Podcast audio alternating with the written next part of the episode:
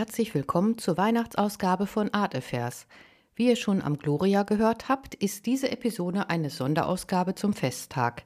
Sie ist kürzer als sonst und ich werde sie auch alleine bzw. mit Hilfe der Gloria singenden Engel bestreiten. Ausgesucht habe ich diesmal den Wurzacher Altar von Hans Mulcher, der alleine schon durch seine enorme Größe in der Gemäldegalerie Berlin auffällt. Das Titelblatt des Podcasts zeigt die Szene mit der Anbetung der heiligen drei Könige. Insgesamt schildert die vom ursprünglichen Altar übrig gebliebenen zwei Seiten 18 aus dem Leben Christi und Marias. Wer sich den Altar ganz anschauen möchte und besonders auch das Bild der Geburt Christi betrachten will, den möchte ich wieder auf meinen Instagram-Account verweisen oder auf den neuen Newsletter. Dort findet ihr immer alle Bilder und Zusatzinformationen zur jeweiligen Episode. Wer in die Newsletterliste aufgenommen werden möchte, schreibt mir bitte eine E-Mail unter artefers.web.de und erhält dann kostenfrei automatisch E-Mail-Post, wenn eine neue Episode raus ist. Nun aber zur Anbetung der heiligen drei Könige. Sie waren dem Stern gefolgt, um dem Kind Gold, Weihrauch und Myrrhe darzubringen. Die Personen sind in einer mächtigen Raumschräge angeordnet, die im Christuskind mündet. Zwei außergewöhnliche Details sind bei dieser Darstellung bemerkenswert. Einmal Josef, der sich als Hausmann verdient gemacht hat und in der Bratpfanne das Essen bereithält, und eine betende Person, die sich durch das ausladend goldene Gewand des Kaspers seinen Weg gebahnt hat, um freien Blick auf den Heiland zu haben. Auffällig ist, dass bei der Geburtsszene das Christuskind noch als Säugling in Leinen gewickelt dargestellt ist und bei der Ankunft der heiligen drei Könige Christus schon sitzen kann, also ungefähr schon dreiviertel Jahr oder ein Jahr alt ist.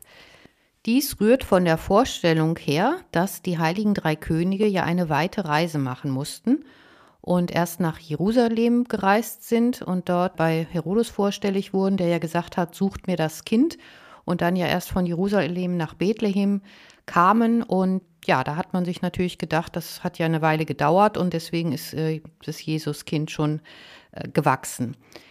Zudem wird das Ganze ja auch nur rudimentär im Neuen Testament geschildert bei Matthäus. Der spricht ja auch von Magiern. Das mit den Königen kommt erst 150 Jahre später. Und vor allen Dingen im Protoevangelium des Jakobus wird das beschrieben. Und er berichtet eben von den Königen und aber auch berichtet auch über Josef und führt das Leben von Josef ein bisschen weiter aus, dass er schon ein betagter Mann war und erwachsene Söhne hatte und dann von Gott zum Nährvater seines Sohnes ausgewählt wurde.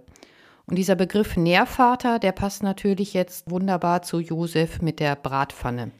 Die offene, nach unten wie ein Schirm gespannte Hand versinnbildlicht natürlich die Beschützerrolle von Josef. Aber bei genauem Hinschauen stupst er Maria auch mit seinem linken kleinen Finger an, als wolle er sagen, genug jetzt mit, dem, mit der Anbetung, jetzt ist das Leibliche wohl dran, der Brei ist fertig. Hinter dieser anrührenden Szene steckt natürlich eine relativ einfache Botschaft. Jesus ist der Sohn Gottes, ja, und verdient es daher auch angebetet zu werden aber ist eben auch Mensch geworden. Er macht sich uns gleich und kann daher nicht nur von Luft und Liebe leben, sondern braucht seinen Brei. Die tiefergehende Bedeutung liegt in dem Zwiespalt vom kontemplativen und aktiven Leben.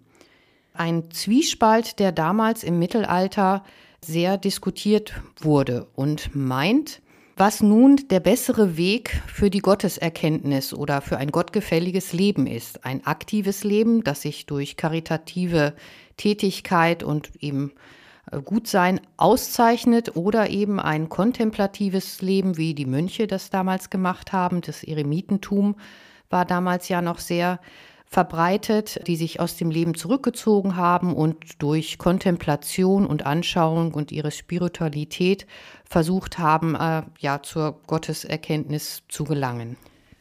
Der Künstler Hans Mulscher legt hier zumindest nicht allein den Fokus auf die Heilsgeschichte und die Anbetung der Könige.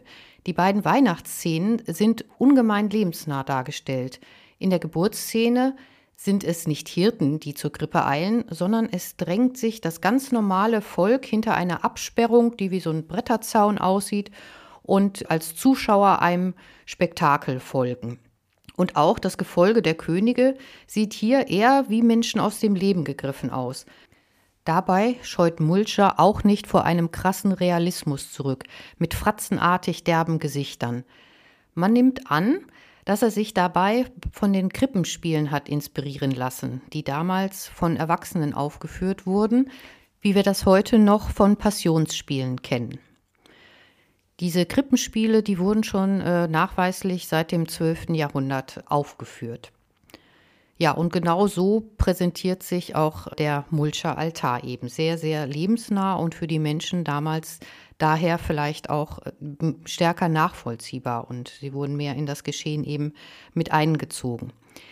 Ja, wo wir jetzt bei fratzenartigen Gesichtern waren, äh, kommen wir zurück zu der Figur, die aus dem Gewand von Kasper herauslugt. Der hat die Hände gefaltet und ja, man, viele fragen sich, wer das überhaupt sein soll. Ich habe da eine kleine These dazu. Und zwar sind in dieser Art besonders häufig die Stifter dargestellt. Also die Auftraggeber von Altären, die haben sich häufig mit abbilden lassen und wollten damit natürlich dann auch ewiges Leben erlangen. Einmal auf den Altartafeln selbst, aber natürlich auch dann wirklich äh, nach dem Tode. Das war deren Ziel damit. Deswegen haben die auch so teure Altare gestiftet. Ja, zum Mulcher Altar.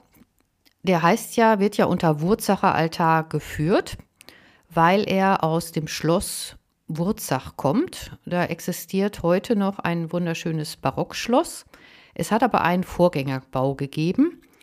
Und in diesem Vorgängerbau gab es schon eine Kapelle, die 1422 erstmalig erwähnt wird. Und der Wurzacher Altar ist von 1437. Und damit ist anzunehmen, dass der Altar für diese Kapelle damals bestellt worden ist. Ja, jetzt ist die Frage, wer den Altar bestellt hat. Und da habe ich ein wenig in Bad Wurzach nachgeforscht und festgestellt, dass es ein Grabmal gibt aus der Zeit von dem damaligen Besitzer des Schlosses oder es war vielleicht auch eher noch eine, eine Burganlage. Und zwar war das das Grabmal des Truxessen Georg I. von Weilburg-Zeil. Das ist ein altes Adelsgeschlecht, was es auch heute noch gibt.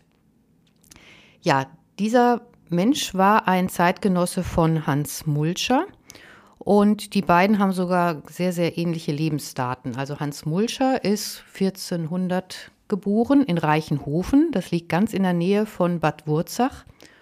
Und der Ritter, der ist 1402 geboren und gestorben sind sie beide 1467.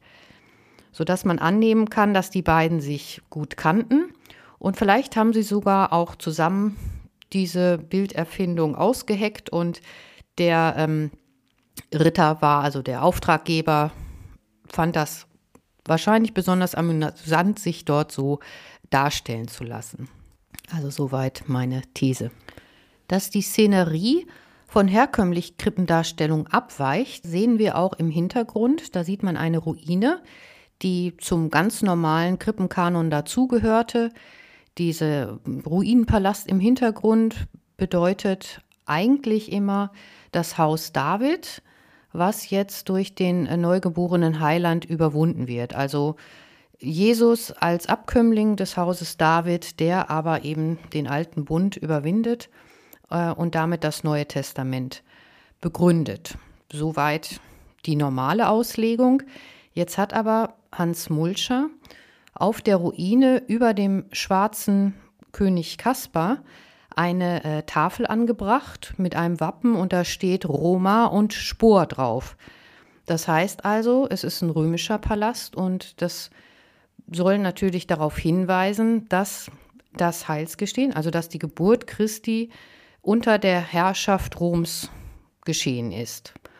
Und eine Ruine, also ist die Herrschaft bröckelt, weil nun Jesus Christus die neue Herrschaft, also die göttliche Herrschaft auf Erden eben begründen soll. So hat Mulcher das äh, interpretiert und äh, das ist auch, wie gesagt, etwas Neues.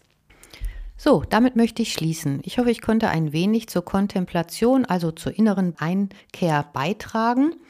Nun ertönen nochmal die Engel mit dem Gloria. Sehen könnt ihr diese auf der Geburtsszene im Himmel mit dem Notenblatt, auf dem tatsächlich Gloria in excelsis Deo zu lesen ist. Eines der ältesten Kirchenlieder, welches schon im vierten Jahrhundert bezeugt ist. Euch allen ein frohes und besinnliches Weihnachtsfest.